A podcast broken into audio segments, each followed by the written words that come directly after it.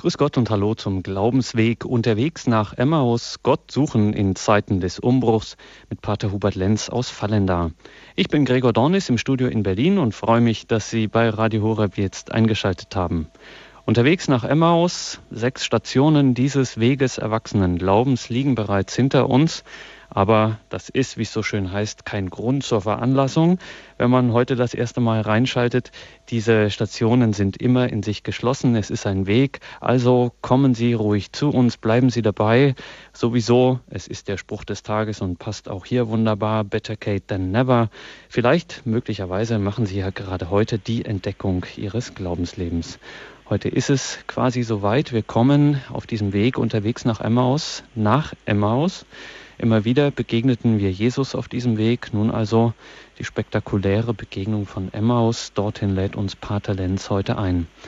Pater Hubert Lenz leitet die Fallendarer Projektstelle Wege Erwachsenen Glaubens. Wir haben ihn wieder am Telefon zugeschaltet. Grüße Gott, Pater Lenz. Ja, schönen Abend und grüß Gott aus, nicht diesmal aus Fallendar, sondern aus der Nähe von Fulda. Und ich freue mich heute auf die letzte Etappe. Die Projektstelle Wege Erwachsenen Glaubens möchte Erwachsene einladen, auf jenen Wegen, wie etwa unterwegs nach Emmaus einer ist, den Glauben aufzufrischen, zu erneuern, in der Begegnung mit Jesus, mit Gott ganz neu zu beleben. Davon gibt diese Reihe einen Vorgeschmack, denn gehen kann diesen Weg jede und jeder bei sich daheim, allein oder in Gemeinschaft, auch als Gemeinde gerade. Dazu kann man in Fallen da jede Menge Hilfsmittel bekommen, aber dazu am Ende der Sendung mehr. Aufgegliedert ist unser Weg an den Sonntagsevangelien der Fastenzeit, beziehungsweise jetzt bei der siebten Station am Evangelium des Ostermontags, Lukas Evangelium Kapitel 24, der Abschnitt der sogenannten Emmaus-Jünger. Pater Lenz wird, nachdem wir das Evangelium gehört haben, uns einen Impuls geben. Da sind immer so zwei Perspektiven im Blick. Zum einen, was wird erzählt für meinen Glauben, meine persönliche Erfahrung, meine Begegnung mit Gott und dann, was sagt uns das als Kirche, Gott suchen in Zeiten des Umbruchs. Hören wir also nun das Evangelium. Es steht bei Lukas im 24. Kapitel. Am ersten Tag der Woche waren zwei von den Jüngern Jesu auf dem Weg in ein Dorf namens Emmaus, das 60 Stadien von Jerusalem entfernt ist. Sie sprachen miteinander über all das, was sich ereignet hatte. Während sie redeten und ihre Gedanken austauschten, kam Jesus hinzu und ging mit ihnen. Doch sie waren wie mit Blindheit geschlagen, so dass sie ihn nicht erkannten. Er fragte sie, was sind das für Dinge, über die ihr auf eurem Weg miteinander redet? Da blieben sie traurig stehen, und der eine von ihnen, er hieß Kleopas, antwortete ihm, Bist du so fremd in Jerusalem, dass du als einziger nicht weißt, was in diesen Tagen dort geschehen ist? Er fragte sie, Was denn? Sie antworteten ihm, Das mit Jesus aus Nazareth. Er war ein Prophet, mächtig in Wort und Tat vor Gott und dem ganzen Volk. Doch unsere Hohenpriester und Führer haben ihn zum Tod verurteilen und ans Kreuz schlagen lassen. Wir aber hatten gehofft, dass er der sei, der Israel erlösen werde. Und dazu ist heute schon der dritte Tag, seitdem das alles geschehen ist. Aber nicht nur das, auch einige Frauen aus unserem Kreis haben uns in große Aufregung versetzt. Sie waren in der Frühe beim Grab, fanden aber seinen Leichnam nicht. Als sie zurückkamen, erzählten sie, es seien ihnen Engel erschienen und hätten gesagt, er lebe. Einige von uns gingen dann zum Grab und fanden alles so, wie die Frauen gesagt hatten, ihn selbst aber sahen sie nicht. Da sagte er zu ihnen, Begreift ihr denn nicht? Wie schwer fällt es euch, alles zu glauben, was die Propheten gesagt haben? Musste nicht der Messias all das erleiden, um so in seine Herrlichkeit zu gelangen? Und er legte ihnen dar, ausgehend von Mose und allen Propheten, was in der gesamten Schrift über ihn geschrieben steht. So erreichten sie das Dorf, zu dem sie unterwegs waren. Jesus tat, als wolle er weitergehen, aber sie drängten ihn und sagten, Bleib doch bei uns, denn es wird bald Abend, der Tag hat sich schon geneigt. Da ging er mit hinein, um bei ihnen zu bleiben, und als er mit ihnen bei Tisch war, nahm er das Brot, sprach den Lobpreis, brach das Brot und gab es ihnen. Da gingen ihnen die Augen auf und sie erkannten ihn. Dann sahen sie ihn nicht mehr. Und sie sagten zueinander, brannte uns nicht das Herz in der Brust, als er unterwegs mit uns redete und uns den Sinn der Schrift erschloss? Noch in derselben Stunde brachen sie auf und kehrten nach Jerusalem zurück, und sie fanden die Elf und die anderen Jünger versammelt. Diese sagten, der Herr ist wirklich auferstanden und ist dem Simon erschienen. Da erzählten auch sie, was sie unterwegs erlebt und wie sie ihn erkannt hatten, als er das Brot brach. Aus dem Lukasevangelium, Kapitel 24. Ja, liebe Hörerinnen und Hörer, das Evangelium ist ja vielen, vielleicht den aller, allermeisten sehr vertraut. Es ist ja das Schönste der Osterevangelien.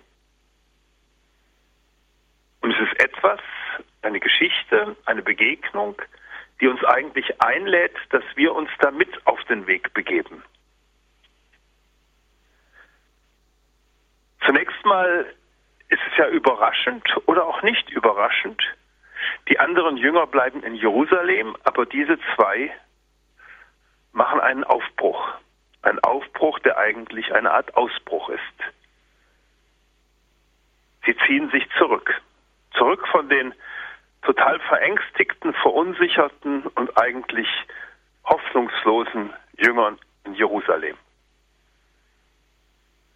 Sie sagten ja sogar zueinander oder zu dem Fremden, als er zu ihnen kam, es war zwar so, dass einige Frauen was erzählten, er lebe, aber ihn selbst sahen sie nicht und das Ganze hat sie nicht mehr irgendwo aus ihrer Depression, aus ihrer Hoffnungslosigkeit herausgebracht.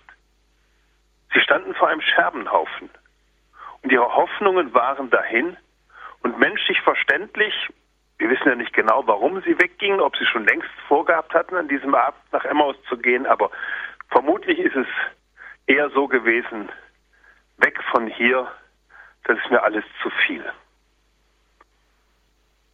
Kennen wir das nicht persönlich? Kennen wir das nicht auch miteinander, dass einem manchmal alles zu viel ist und dass man nichts wie weg will und am liebsten alles hinschmeißen möchte? Dass man sich fühlt wie vor einem Scherbenhaufen? Das können ganz unterschiedliche Situationen sein, da gehen Beziehungen in die Brüche.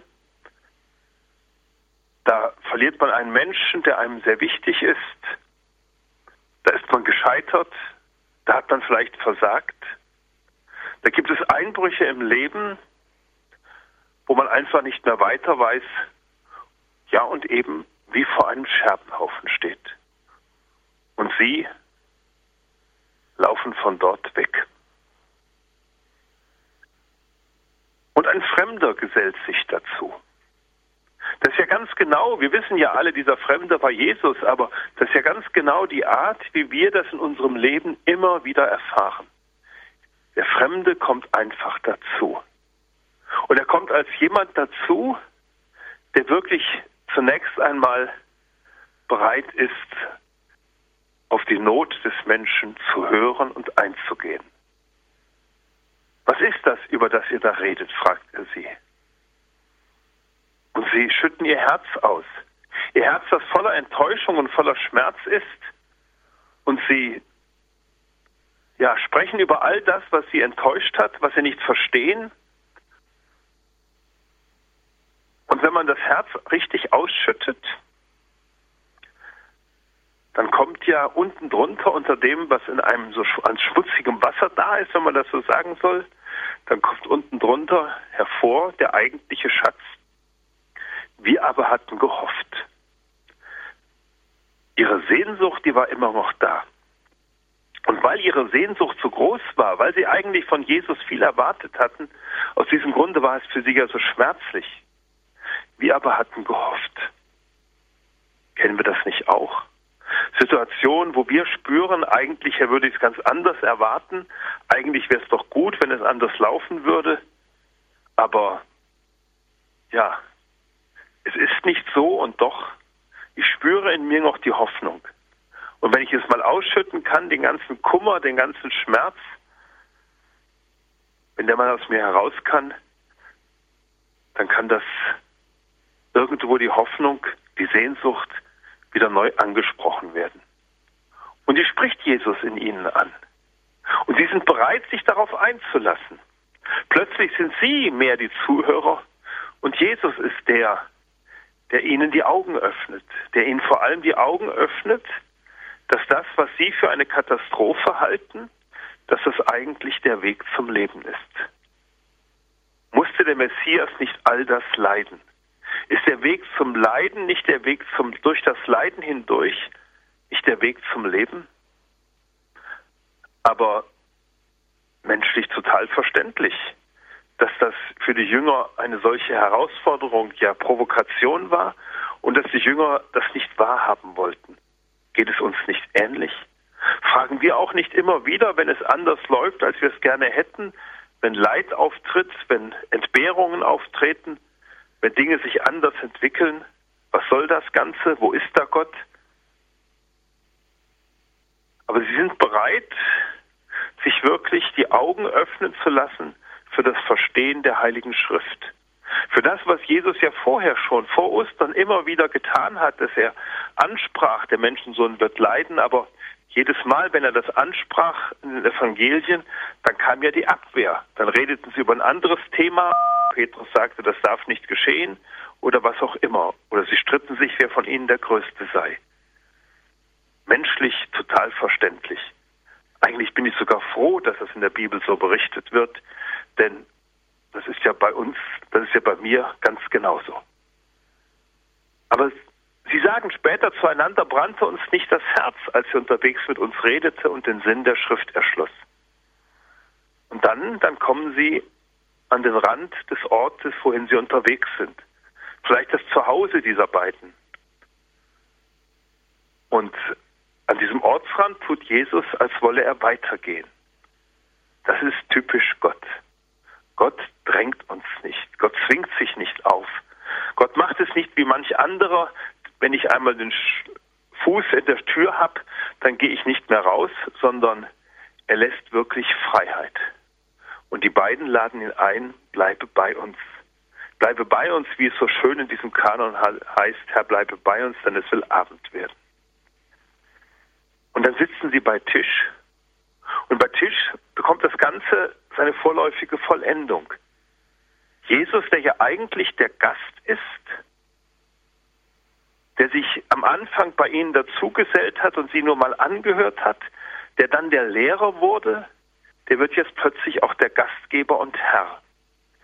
Denn für eine jüdische Familie ist es ganz normal, das Brot bricht der Hausvater. Und Hausvater, das wäre eigentlich einer von diesen beiden gewesen. Aber Jesus bricht das Brot. Er nimmt wirklich den Platz des Herrn des Hauses ein und das hat ein Wechsel stattgefunden. Sie waren nicht mehr am ersten Platz, sondern Jesus hat den ersten Platz eingenommen. Und da gingen ihnen die Augen auf, heißt es. Vielleicht wurden sie erinnert an das Abendmahl. Vielleicht wurden sie erinnert von dem, was die anderen erzählt hatten vom Abendmahl. Wir wissen ja nicht, ob sie dabei waren. Auf jeden Fall, es gingen ihnen die Augen auf und sie erkannten ihn, aber er war nicht mehr da. Aber das hat sie innerlich so tief berührt, dass sie noch in derselben Nacht, obwohl es damals keine Straßenlaternen gab, aufbrachen und zurück nach Jerusalem gingen. Liefen, müsste man wahrscheinlich sagen. Das, was sie im Herzen erlebt hatten, das, was sie leibhaftig erlebt hatten, das wollten sie nicht für sich behalten, sondern mit den anderen teilen. Und sie wussten ja gar nicht, wie es den anderen geht, zu denen sie hin unterwegs waren. Sind die gut beieinander oder sind die enttäuscht? Ahnen die überhaupt, was wir erfahren haben? Aber sie waren bereit, auch mitten in dieser Enttäuschung, das, wo sie eigentlich weggelaufen waren, da waren sie bereit, hineinzugehen und hineinzulaufen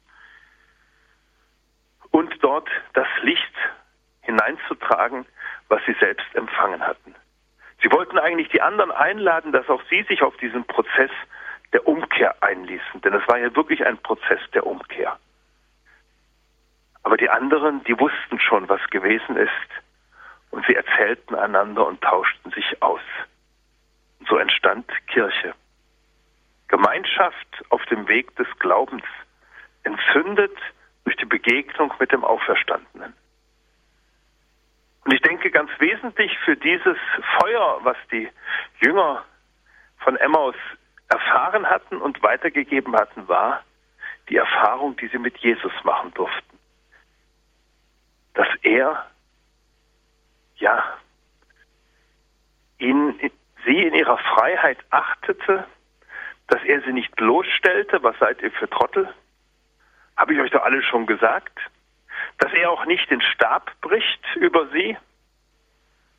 Warum seid ihr damals weggelaufen und jetzt noch von Jerusalem weggelaufen? Warum habt ihr den Frauen nicht geglaubt? Sondern er bricht nicht den Stab, er bricht das Brot. Für mich beeindruckend. Diese Art, wie Gott, wie Jesus Christus mit ihnen umgeht und ihr Herz anrührt, ihr Herz weckt, nicht nur für seine Botschaft, für sein Leben, für die Begegnung mit ihm. Und ich glaube, jeder in seinem Leben ist eingeladen, sich auf so einen Prozess zu begeben. Sich auf einen solchen Weg zu begeben und gleichsam mit Jesus diesen Weg zu gehen, der damit beginnt, dass ich zunächst einmal mein Herz ausschütte. Was ist in mir vielleicht wie in einem Kochtopf, der am Brodeln ist und wo mal der Deckel ab muss? Was ist los? Was bedrängt oder was erschwert dir das Leben so? wo wir ein offenes Ohr finden und wo Jesus dann, ja, das Herz berührt, ein neues Perspektive schenkt, ein neues Sehen der Heiligen Schrift und schließlich die Begegnung mit ihm, dem Auferstandenen, dem, wo sie ihm glaubten, er war im Grab und alle Hoffnungen sind dahin. Da wird ganz neu deutlich, Geheimnis des Glaubens, im Tod ist das Leben, wie eine sehr schöne Liedstrophe heißt. Wir hatten es ja vor zwei Wochen schon einmal bedacht beim Abendmahl, wo ja Jesus auch dieses Erschreckende an sich erfahren musste. Sie lehnten ihn ab. Sie hielten es alle für möglich, dass sie ihn verrieten. Einer von euch wird mich verraten, sagte Jesus, und einer nach dem anderen fragte, bin ich es. Und Jesus, der wich da nicht zurück, der schmiss nicht die Sachen hin, sondern er brach auch damals das Brot. Für euch zur Vergebung der Sünden. Man könnte auch sagen, für euch, dass auch an euch nicht mehr die Sünde euren Blick verschleiert für das, was Liebe ist. Denn Liebe, das ist nicht, wie du mir, so ich dir. Liebe heißt von Gott her, ich sage Ja zu dir, selbst da, wo du Nein sagst. Selbst da, wo du dich abwendest. Selbst da, wo du mich enttäuscht. Ich bin da und ich gebe mich für dich dahin. Und das haben die Emmaus-Jünger ganz tief erfahren dürfen. Dieser Jesus, der uns da begegnet ist, der hat wirklich nicht über uns den Stab gebrochen, der hat uns nicht fertig gemacht, sondern das Brot gebrochen und unser Herz frei gemacht. Frei gemacht von dem, was sie belastet hat, wo sie sich denken konnten, oh je, was denkt der jetzt von uns? Da war nichts, sondern er setzte sie frei, er gab ihnen die Freiheit, dass sie zurückkehren konnten an diesen Ort der großen Enttäuschung, an den Ort, wo die Scherben waren, an den Ort, wo sie eigentlich gehofft hatten, dass es an ihnen vorübergehe und nicht mehr sei. Auf diesem Weg hat Jesus die Emmaus-Jünger geleitet und nicht nur geleitet, sondern wirklich geführt. Und sie haben ihn Schritt für Schritt angenommen als nicht nur jemand, der sein Ohr für sie öffnete, sondern dem sie immer mehr den ersten Platz in ihrem Leben einräumten. Und diesen Weg möchte Jesus auch uns führen. Auch wir brauchen, glaube ich, den Durchbruch, den Durchbruch vom Tod, den Durchbruch von dem, wo wir denken, wir wissen alles genau Bescheid, hin zur Begegnung mit ihm, die immer wieder anders ist, als man erwartet, als man es erhofft und als man denkt.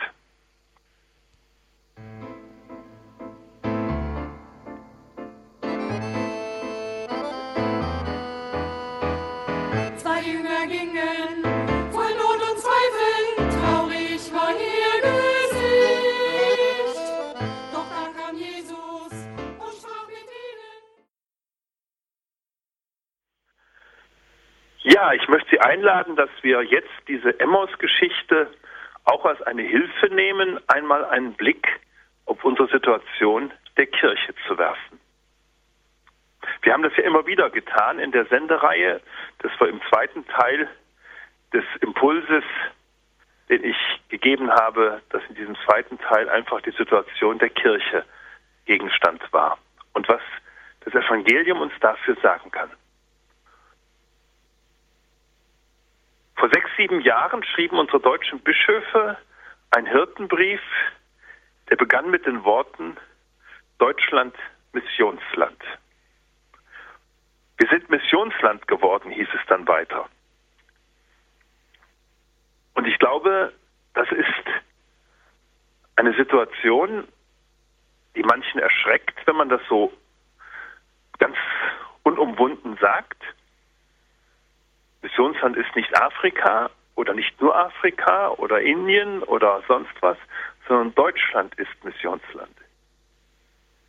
Denn für viele ist Jesus Christus weit weg.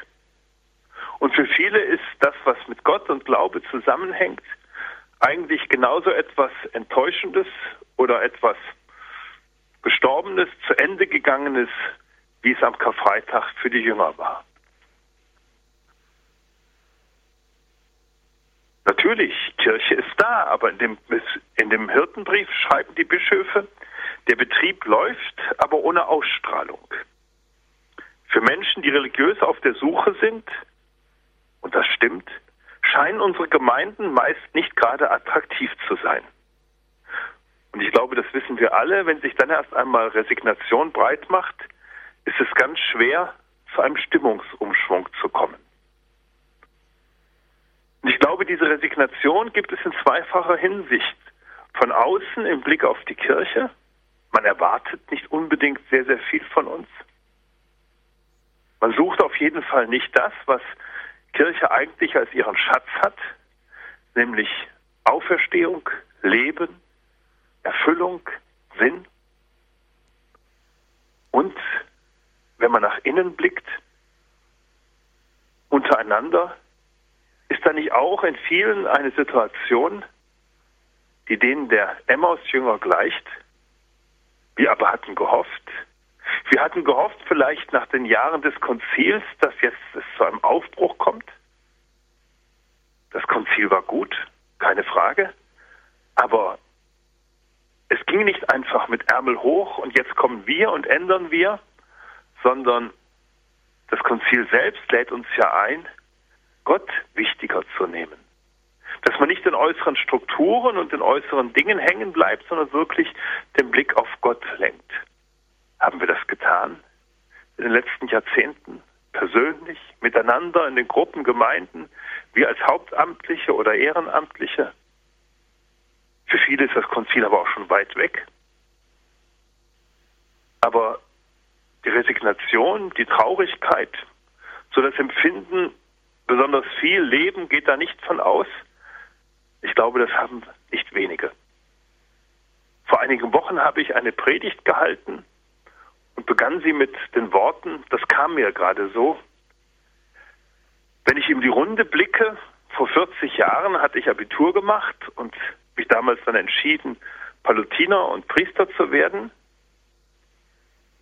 Und wenn ich heute in die Runde gucke, ist es eigentlich genauso wie damals. Ich gehöre immer noch zu den Jüngsten hier im Raum. Und die meisten sind wesentlich älter als ich. Das habe ich mit etwas Schmunzeln gesagt, aber das ist natürlich eine sehr schmerzliche Aussage, denn ich bin 40 Jahre älter geworden. Aber die Relationen, wie viele sind jünger als ich und wie viele sind älter als ich, die sind ungefähr noch dieselben gewesen wie vor 40 Jahren. Das heißt, da ist eine Stagnation. Das sind viele, viele Jahrgänge und viele, viele Altersgruppen, die nur ganz, ganz selten in der Kirche zu sehen ist, sind. Das kann ich denen vorwerfen, aber ich glaube, bevor man es ihnen vorwirft, sollte man sich selbst fragen, sind wir attraktiv? Strahlen wir aus? Und die Frage ist, was hätten wir zum Ausstrahlen? Und ich glaube, das Wertvollste, was wir zum Ausstrahlen haben, ist das, was das Emmaus-Evangelium uns gleichsam bringt. Du kannst mit den allergrößten Nöten mit den größten Enttäuschungen, mit dem größten Scherbenhaufen und wo alles aussichtslos scheint, da kannst du zu Gott kommen. Da hat Jesus ein offenes Ohr für. Da lässt er sich drauf ein. Der hört sich das an. Und der hört sich nicht, dass du, der hört sich das nicht nur an, sondern der öffnet unser Herz, dass wir neu erkennen, worum es im Leben eigentlich geht. Der lässt uns in dieser Enttäuschung, in dem, was anders lief als erwartet, nicht hängen. Und im Leben laufen immer Dinge anders als erwartet. Im Leben wird immer wieder eine Erschütterung erfahren, wie man es jetzt vor einigen Wochen durch den Unfall in Japan erlebt hat. Im Leben gibt es immer wieder Erschütterungen, im Großen wie im Kleinen, wo wir einfach merken, es läuft nicht so, wie ich es gerne hätte, wie ich es mir gewünscht, vielleicht auch erbeten habe.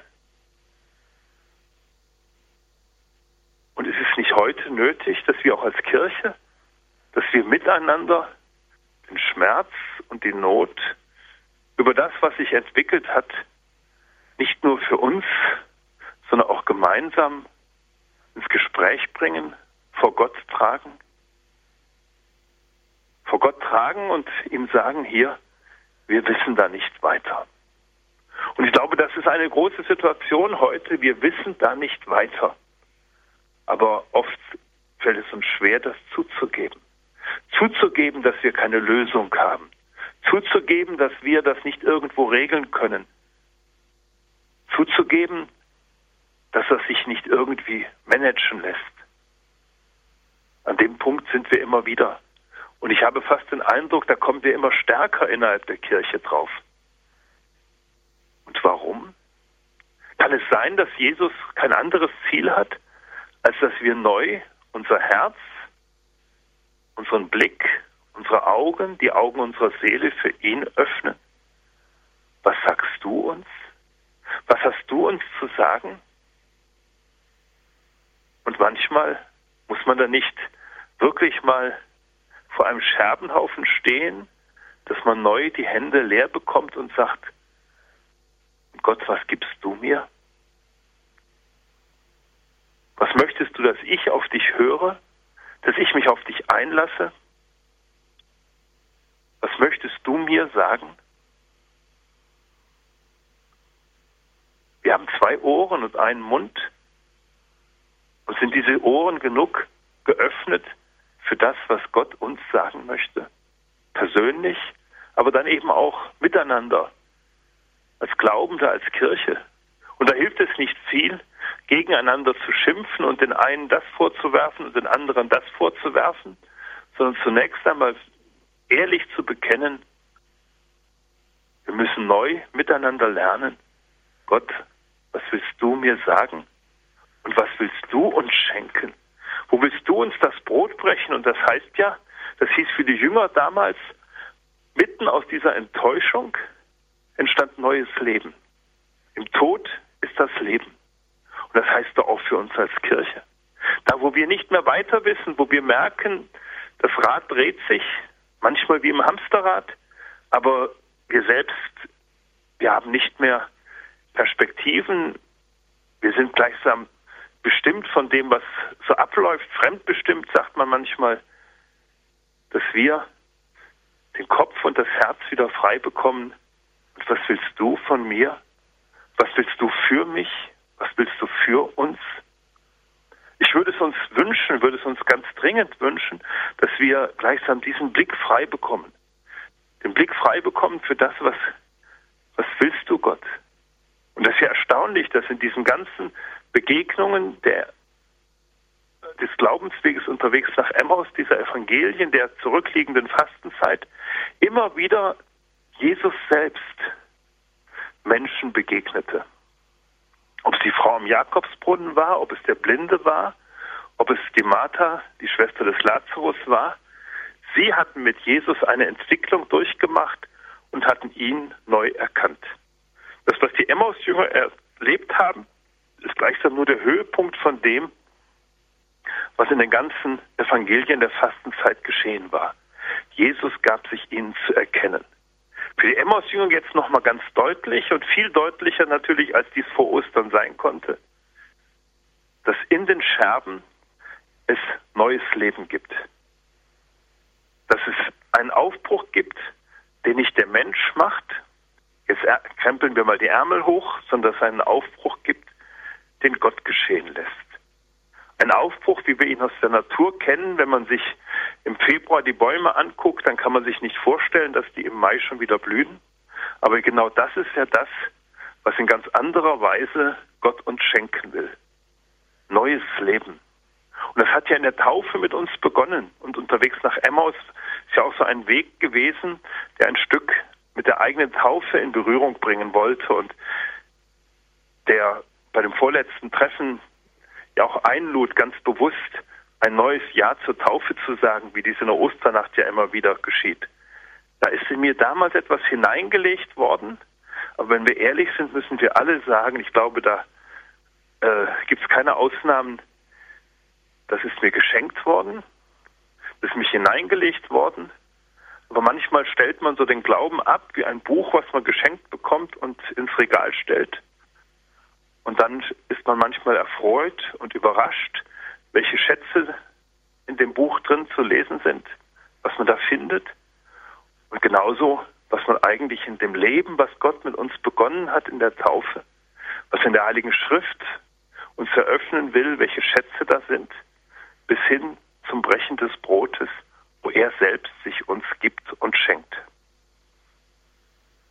Und das eben nicht nur uns persönlich, sondern uns als Kirche. Und so wie man persönlich immer wieder die Erfahrung machen muss, Geheimnis des Glaubens im Tod ist das Leben, glaube ich, sind wir auch gerufen, im Miteinander diese Erfahrung zu machen. Und dann, wenn menschlich wirklich die Kräfte am Ende sind, zu vertrauen, du kennst noch den Weg, den Ausweg. Du brichst nicht den Stab, sondern du brichst wirklich das Brot und du gibst neues Leben, wo es für uns menschlich gesprochen nicht mehr weitergeht. Wir leben in vielfältigen Enttäuschungen, Konflikten und müssen vielleicht auch lernen, uns selbst dabei mit neuen Augen zu sehen, mit Augen, mit den Augen Gottes zu sehen, dass wir selbst so einen Weg der, ja, des Aufbruchs, der Läuterung, der Reifung durchzumachen haben, dass wir wirklich fähig werden, den Auferstandenen immer tiefer in unser Herz reinzulassen dass er wirklich unseren Blick wenden kann. Nicht so, wie wir es wollen, sondern wie du es willst und wie du es gibst. Persönlich und miteinander. Und ich möchte einfach einladen, aus dem Emmaus-Evangelium eine Ermutigung mitzunehmen. Die Ermutigung, dass auch da, wo die Dinge anders laufen, als wir es erhoffen, dass auch da Gott da ist und nicht nur da ist, dass er uns dort einen Weg weisen möchte. Und ich glaube, vor allem den Weg weisen möchte, lernt neu, dass ich der Weg, die Wahrheit und das Leben bin.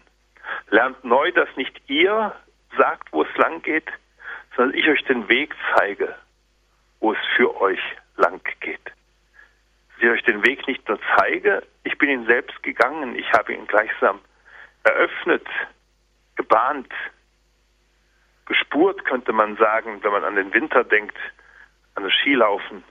Ich habe den Weg gespurt und ich lade euch ein, folgt meinen Spuren. Und folgt meinen Spuren heißt, seid bereit, euch darauf einzulassen, dass auch im Scherbenhaufen neues Leben entsteht.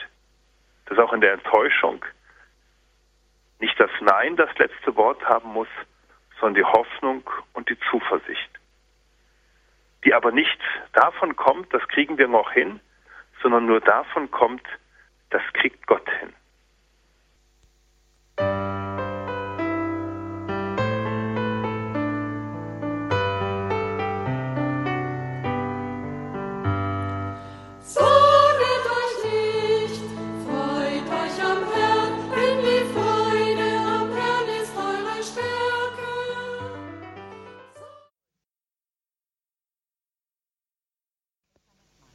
Credo, der Glaube der Kirche bei Radio Horeb. Heute wieder mit Pater Hubert Lenz aus Fallenda und dem Weg erwachsenen Glaubens unterwegs nach Emmaus. Gott suchen in Zeiten des Umbruchs. Pater Lenz, die Emmaus-Jünger sind dann ganz angetan. Irgendwie merken die intuitiv, nach dem Spaziergang, wenn man es so sagen will, also nach dem Weg äh, in diesen Ort, in den Sie möchten, sagen Sie dann, bleib jetzt bei uns. Sie merken, da ist was ganz Besonderes. Und haben Sie gesagt, das kann für unser persönliches Leben auch sein, dass wir den Herrn, nachdem wir ihm unser Herz ausgeschüttet haben, ihn dann auch einladen zu uns. Und ich fand immer ein bisschen erschreckend oder ich habe mich selber gefragt, na ja, wäre ich wirklich in solchen Situationen immer bereit und würde intuitiv erspüren, mit wem ich es hier zu tun habe und würde, ist nicht die Gefahr auch ziemlich groß in mir, dass man dann sagt, wenn der Tag ist, ist es eh schon alles so schlimm, dann noch der lange Weg und es ist jetzt Abend und ich bin eigentlich ganz froh, dass ich denjenigen, der mir da die Schrift auslegt, auch mal los bin. Also es braucht schon für diese Form offen zu sein, sich zu öffnen und einzuladen, das muss man, das geht nicht von selbst, ist kein Selbstläufer. Ich glaube, ähm, dass es etwas sehr menschlich gedacht ist, wie Sie es jetzt darstellen. Und zwar deshalb sehr menschlich gedacht, weil wir dann von unseren Erfahrungen ausgehen, wenn wir fasziniert sind oder wenn wir äh, irgendwo einen anderen vielleicht begeistern oder mitreißen für etwas, auch religiös begeistern oder mitreißen. Aber ich denke, davon unterscheidet sich noch einmal, also von dem besten Prediger unterscheidet sich das Wirken des Heiligen Geistes, wo der Heilige Geist selbst im Menschen das anspricht und berührt und weckt, oder wo eben Jesus in diesen beiden Jüngern das angesprochen und berührt und geweckt hat, was unsere menschliche Perspektive total übersteigt. Ich denke, ähm, es ist einfach zu kurz äh, zu gucken, ja, könnte ich das und hätte ich den nicht jetzt irgendwo dann abgewimmelt vielleicht und gesagt, jetzt reicht's, äh, habe ich gen lange genug mhm. zugehört. Ich glaube, die haben gespürt, ohne dass sie es in Worte fassen konnten, hier begegnet mir das Leben. Hier begegnet mir etwas völlig anderes. Menschenskinder brannte uns nicht vorher, das Herz. Ne? Was mir vorher begegnet hat. Und dann waren sie bereit, sich wirklich darauf einzulassen. Mhm. Brannte uns nicht das Herz. Brannte uns nicht das ja. Herz, ja. Frau Mann aus Freiburg ist bei uns. Grüße Gott, guten Abend. Ja, einen schönen guten Abend. Ja, grüß Gott. Ich wollte ein herzliches Vergelt's Gott sagen. Mal ein Worte, mit der wir als Samenkörner im Leben etwas anfangen können. Vergelt's Gott Ihnen, das ist tief gefallen ins Innere.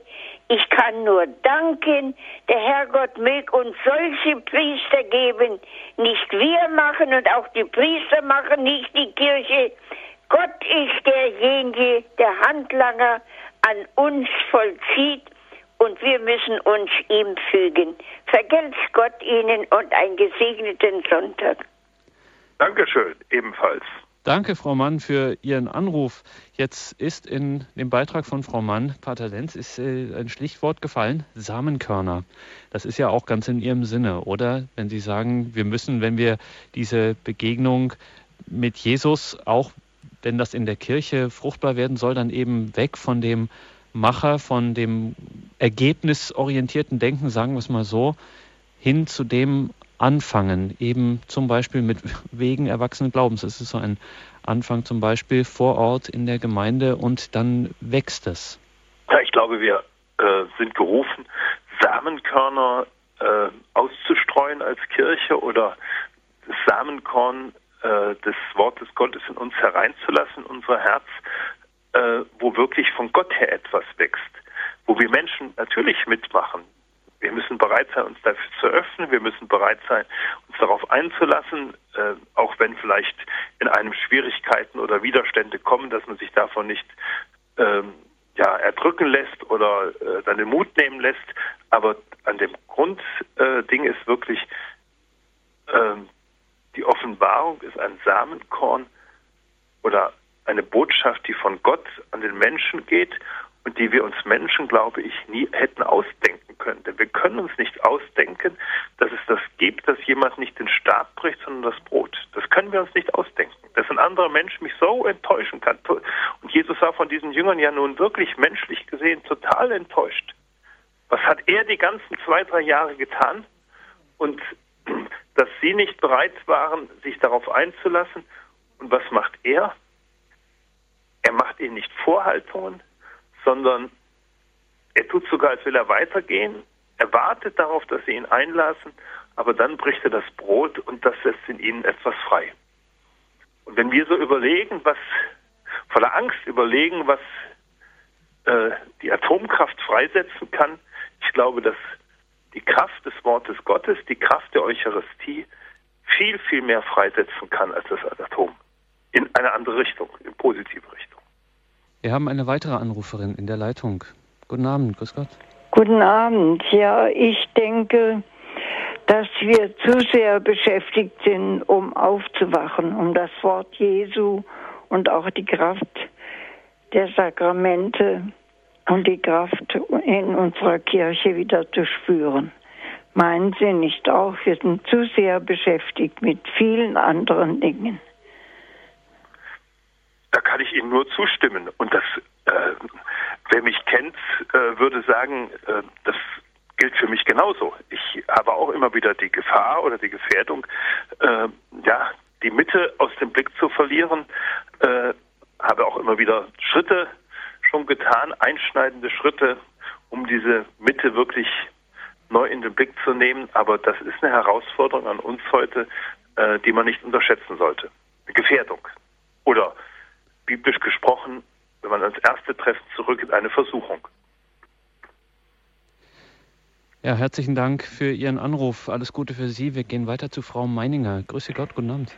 Meininger, guten Abend. Guten Abend. Ich möchte mich für den Vortrag bedanken und ich habe mich gefreut zu hören, dass es, es liegt an uns, wir müssen uns auf Gott einlassen. Es wird immer so viel eben auch auf die Amtskirche geschumpfen und ich habe jetzt auch in der Fastenzeit in unserer Pfarrgemeinde einen Glaubensweg gemacht, Feuer auf die Erde zu werfen heißt.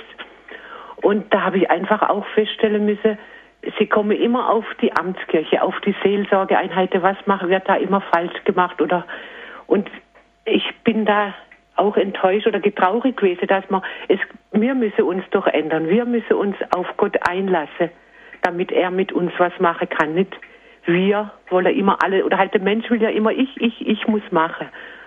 Und das hat mir jetzt so gut getan, wie Sie gesagt haben, eben der Mensch muss sich ändern, wir. Und da vielen Dank für diese Worte. Und dann lassen Sie sich nicht ähm, in Resignation führen mit dem, was Sie da in der Fastenzeit äh, vielleicht so erfahren haben, dass Sie dann, oh, man ärgert sich dann ja. Ich glaube, dass wir äh, vielleicht auch durch diese, um dieses, durch dieses viele Schimpfen durch müssen. Dieses Schimpfen, was Sie jetzt so erlebt hatten in diesen Wochen in der Fastenzeit, äh, bei dem Kurs, den Sie da gemacht haben, äh, das hat ja vielleicht eine Ähnlichkeit mit dem Schimpfen der Emmausjünger. Und zu merken, äh, das führt nicht weiter. Aber das führt nicht deshalb nicht weiter, dass man irgendwie zur Einsicht kommt, sondern man muss wirklich ähm, von außen her sozusagen einen neuen Anstoß äh, von Jesus bekommen. Das, und dieser Jesus, der kann uns in all möglichen Formen begegnen, dass wir merken, oh, so verrennen wir uns. Also ich sehe jetzt in dem vielen Schimpfen über die Kirche nicht, dass ich alles ähm, also da entschuldigen möchte, aber es hilft ja nicht viel. Manches gilt es zu bekennen und zu sagen, da haben wir uns selbst verrannt. Und das Wichtigste ist, dass man sagt, was lerne ich draus und wo sind wir alle, ob wir hauptamtlich sind oder ehrenamtlich, gerufen, uns neu für das Evangelium zu öffnen. Und das Schimpfen kann einem ja immer davon abhalten, das zu tun, was eigentlich die Aufgabe des Evangeliums oder was die Aufgabe ist, die das Evangelium uns äh, ja gleichsam vor die Füße legt ins, oder aufs Herz legt, wäre besser gesagt. Also auch dieses Schimpfen ist eine Form, wie es die Anruferin zuvor sagte, eine Form des zu viel Beschäftigtseins. Ja, nee, das ist aber, ein, ich glaube, das ist sogar eine wichtige Phase. Ich glaube, dass mhm. dieses Schimpfen, äh, die Emmaus-Jünger haben das ja auch getan. Oder mhm. die äh, heute im Evangelium, Petrus will fischen gehen, ist irgendwo gelaufen, ne? wir gehen wieder fischen, wie früher. Also irgendwie, äh, man hat resigniert und die Bibel berichtet davon, dass resigniert wird. Also nicht, das darf nicht sein, sondern Jesus fängt eigentlich die Resignation auf und hält uns dann auch einen Spiegel vor. Die Martha, die Jesus dann als erstes mal vorwirft, hättest du nicht früher hier sein können, ne, dann wäre all das nicht passiert. Äh, die bekommt ja auch einen Spiegel vorgehalten. Also ich denke, dass es ganz wichtig ist, dass wir nicht äh, sagen, man darf nicht schimpfen, sondern dass wir Stellen haben, wo uns die Augen aufgehen, dass das Schimpfen eigentlich eine Form von ja, Enttäuschung, Resignation ist, die Gott eigentlich öffnen möchte. Schaut mal, der Motor der Kirche, das ist Jesus Christus, das ist das Wort Gottes und nicht, das sind wir mit unserer Kraft oder mit unserem Geld oder unserem Einfluss. Also sozusagen so eine Art Stelle, äh, dieses Schimpfen, so eine Art Stelle, wo die Sehnsucht äh, sich artikuliert. Hinter dem Schimpfen steckt ja viel Sehnsucht. Ne? Frau Stark ist nun bei uns. Grüß Gott. Ja, grüß Gott, Herr ist Stark. Ich hätte gern äh, zu dem Thema, äh, ja, ist immer so schwierig, die Worte dann zu finden, wenn man dran ist. Ja. äh, und zwar äh, das Herz ausschütten. Das war für mich so der zentrale Satz, wo, wo bei mir so hängen geblieben ist, das Herz ausschütten. Aber das ist oft schwierig, ähm, wirklich schwierig, jemanden zu finden, dem man das Herz auch ausschütten kann. Und ich denke, dass äh, da jemanden zu finden, egal wen, das ist für mich die größte Schwierigkeit. Ich frage jetzt mal ganz recht zurück. Also ich kann das verstehen, dass man sagt, man findet gar nicht so leicht jemanden, wo man einfach das Herz ausschütten kann. Warum findet man nicht so leicht jemanden? Weil wir Menschen ganz schnell in Gefahr sind, dass wir Ratschläge geben oder weil wir ganz schnell in Gefahr sind, dass wir einander belehren oder einander zurechtweisen oder dass wir die Angst haben, ähm, wie denkt der andere über mich, wenn er dieses oder jenes weiß, was ich an Blödsinn gebaut habe. Und ich glaube, es ist ein ganz großes Geschenk. Ich habe vorhin schon gesagt, wir haben zwei Ohren und eine Zunge. Äh, ganz großes Geschenk, wenn wir lernen, das an, lernen, einander zuzuhören zuzuhören und dem anderen ähm, ja wirklich unser Ohr schenken und unser Wohlwollen schenken. Und wenn ich selbst keinen finde, dann kann ich ja mal versuchen, es selber für andere zu sein. Dass ich für andere jemand bin, äh, wo man das Herz ausschütten kann. Und ich denke, in dem Maß, wie man das wird, werden auch andere zu einem kommen und selber ihr Herz aus. Äh, werde ich auch Menschen finden, die dann selbst für mich so ein Stück Ort sind und Punkt sind, Begegnung Mensch sind, wo ich das Herz ausschütten kann. Das ist ganz, ganz wichtig. Und ich glaube, äh, Jesus lehrt es uns bei der Frau am Jakobsbrunnen und hier bei den Emmaus-Jüngern ganz, ganz deutlich, äh, wie wichtig es ist, dass jemand sein Herz ausschütten darf. Und dass er nicht dann äh, sozusagen ähm, mit irgendwelchen Verurteilungen und welchen abschätzigen Bemerkungen zu rechnen hat, sondern dass er spürt, der andere ja, behandelt mich mit Wohlwollen, ist eigentlich zu wenig. Da darf ich mit dem, was auch in mir an Scherben ist, hingehen und er richtet mich auf. Und dann ist der Scherbenhaufen nicht einfach so beiseite gewischt, sondern er ist da, aber er hat eben, wie Sie es am Ende des zweiten Impulses gesagt haben, er hat nicht mehr das letzte Wort. Genau. Mhm. Ich finde, wo wir jetzt auch so über dieses darüber gesprochen haben, jemand kann sein Herz ausschütten und wir brechen da nicht den Stab drüber. Man findet jemanden, der da nicht den Stab äh, darüber bricht. Jetzt kommt ja in dieser Begegnung, in dieser Emmaus-Geschichte kommt ja auch noch so diese schöne Bemerkung, naja, da gab es auch so Frauen bei uns, äh, die wollen da was gesehen haben, aber wir haben es jedenfalls nicht gesehen, so nach diesem Motto. Und ich stelle mir jetzt gerade vielleicht so eine Krisensitzung vor. Es steht ein großes Projekt in der Gemeinde an oder ähm, es muss also jetzt was ganz Dringendes gemacht werden und dann plautzt auf einmal jemand rein und sagt so etwas in diesem Sinne, Christus ist auferstanden und ganz, äh, ist ganz auf, aufgeregt und angetan darüber und alle gucken sich reichlich verwundert an und sagen, naja, ist ja schön und gut, aber wir haben hier eine Tagesordnung und so weiter und dann geht's weiter mit der Krisensitzung. Ist es auch wichtig, dass wir braucht man, oder sagen wir so, braucht man für das, dieses ausstrahlende Zeugnis, das wir immer wieder gehört haben hier im, in, im, bei unterwegs nach Emmaus, dass Menschen, die Jesus begegnet sind, liefen, so wie die Emmaus-Jünger eben nach Jerusalem quasi liefen, so kann man es sich richtig vorstellen, dass man dafür auch ein Gespür entwickeln muss, solche Menschen zu verstehen oder auch ihnen eben zu begegnen. Ja, ich denke, ähm, wenn man auf die Person Jesus schaut, dann können wir ganz viel davon lernen, dass Jesus ähm, nicht für alles, natürlich hat er sein, seine Perspektive gehabt, seinen Ruf gehabt, aber er hat die Augen und die Ohren immer offen gehabt, was für das, was unerwartet ihm über den Weg lief. Mhm. Ich, da wird ähm, der Jüngling zu Grabe getragen und er sieht die Witwe, die jetzt auch ihren einzigen Sohn verloren hat und weiß, was das bedeutet. Und er geht darauf ein. Oder er sieht die Kinder und Kinder sind für Jesus äh, natürlich nicht die, zu denen er jetzt predigt. Er hat ja keine Kinderpredigten gehalten, sondern immer nur Erwachsenenpredigten.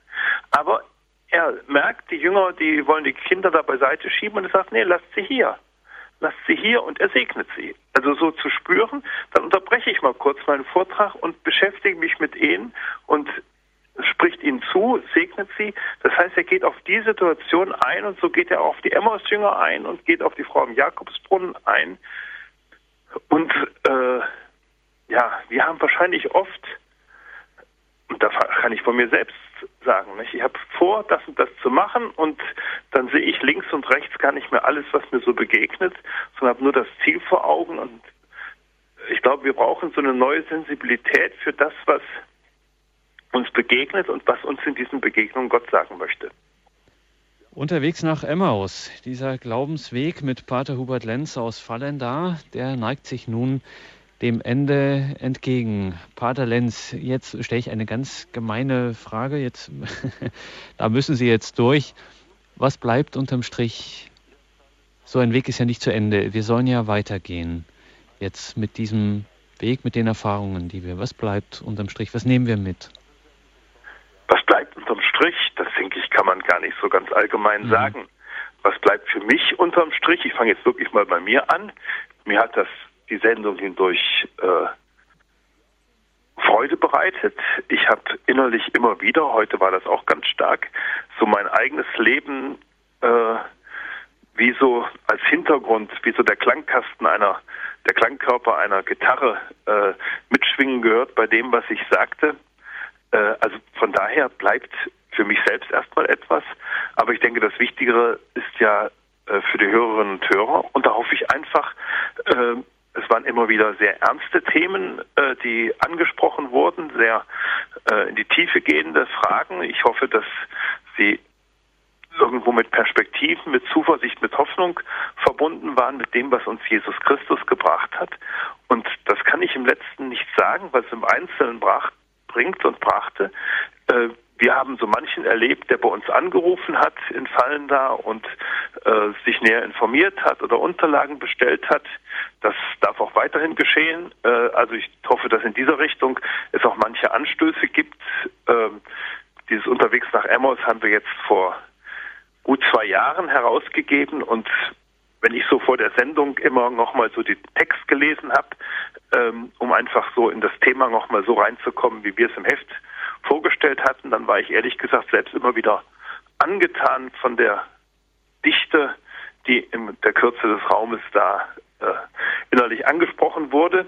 Und da habe ich auch so empfunden, auch in manchen Anrufen oder in den Gesprächen mit Ihnen, äh, da bleibt etwas. Und was im letzten Gott daraus macht, das ist ja so, wie die Frau eben anrief, ich bin hängen geblieben bei dem Wort äh, Herz ausschütten. Ja.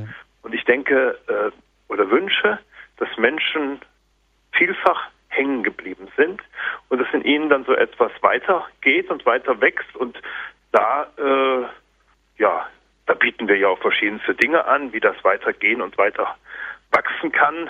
Da soll man sich einfach bei uns mal äh, Unterlagen, Materialien, Informationen zuschicken lassen. Das möchte ich jetzt nicht bis ins Einzelne erklären. Aber wir haben einfach die Hoffnung und das, da müssen wir selbst immer wieder kämpfen, dass wir die Hoffnung behalten, weil natürlich wir genauso auch unsere Nöte haben, aber wir haben die Hoffnung, dass das, was uns ins Herz gelegt wurde, dass wir das wirklich teilen können, wie Jesus das Brot teilte und mit anderen an andere weitergeben können, wie die Emmaus-Jünger mitten in dieser Nacht zu den anderen gegangen sind, auch nach den Scherbenhaufen, die man erlebt hat.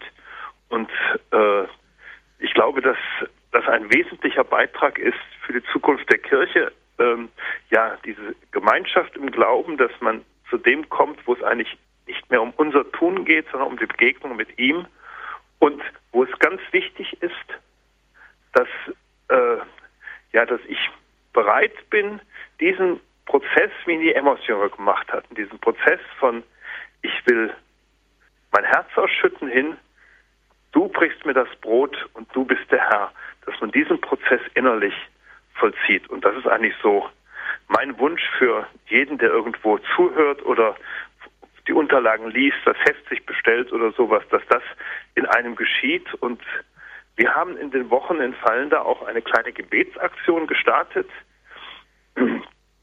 Auch andere Menschen außerhalb von Fallender dazu eingeladen, äh, wo wir zum Beispiel immer äh, ganz bewusst gebetet haben für die, die sich jetzt auf diesen Weg, auf diesen Kurs eingelassen haben. Es haben bei uns ja äh, fast 7000 Menschen äh, jetzt in der Fastenzeit, äh, wo wir es wissen, mit unterwegs nach Emmaus so einen Prozess gemacht, das Heft äh, gehabt in Gemeinden, in Gruppen, äh, als Einzelne und dass wir einfach wünschen und hoffen, dass das Frucht trägt äh, im Leben vieler Menschen und ja, das, das bleibt. Ne? So würde ich das mhm. zusammenfassen.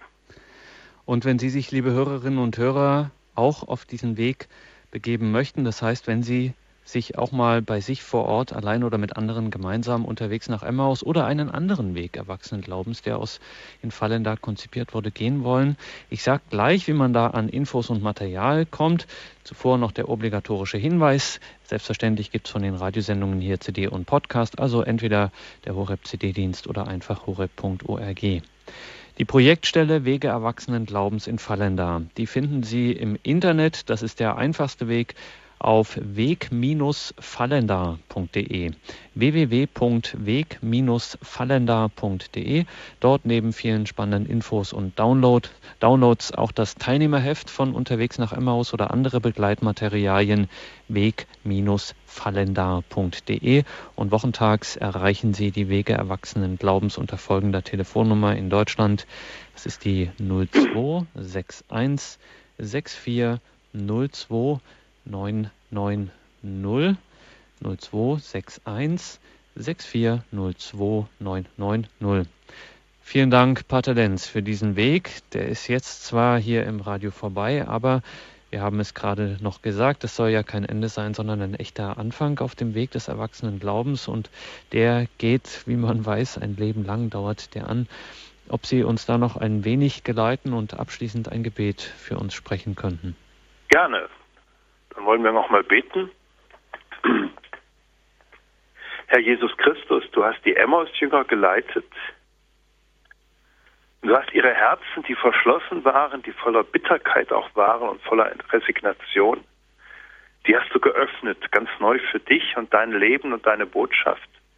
Und ich möchte dich bitten, dass du auch uns, die Menschen, die zugehört haben, die vielleicht in Heften gelesen haben, die einen der Sendungen mit dabei waren, dass du jedem Einzelnen den nächsten Schritt führst und bist an den Punkt, wo du dich nochmal neu und tiefer offenbarst. Und ich möchte dich bitten, dass dieses Offenbaren mit dir auch Früchte trägt, dass man wirklich innerlich die Kehre, die Umkehr vollzieht, dass du den ersten Platz hast dass es immer tiefer unser Herz erfüllt, nicht wir, sondern du. Dazu segne uns alle, der allmächtige und barmherzige Gott, der Vater und der Sohn und der Heilige Geist. Amen.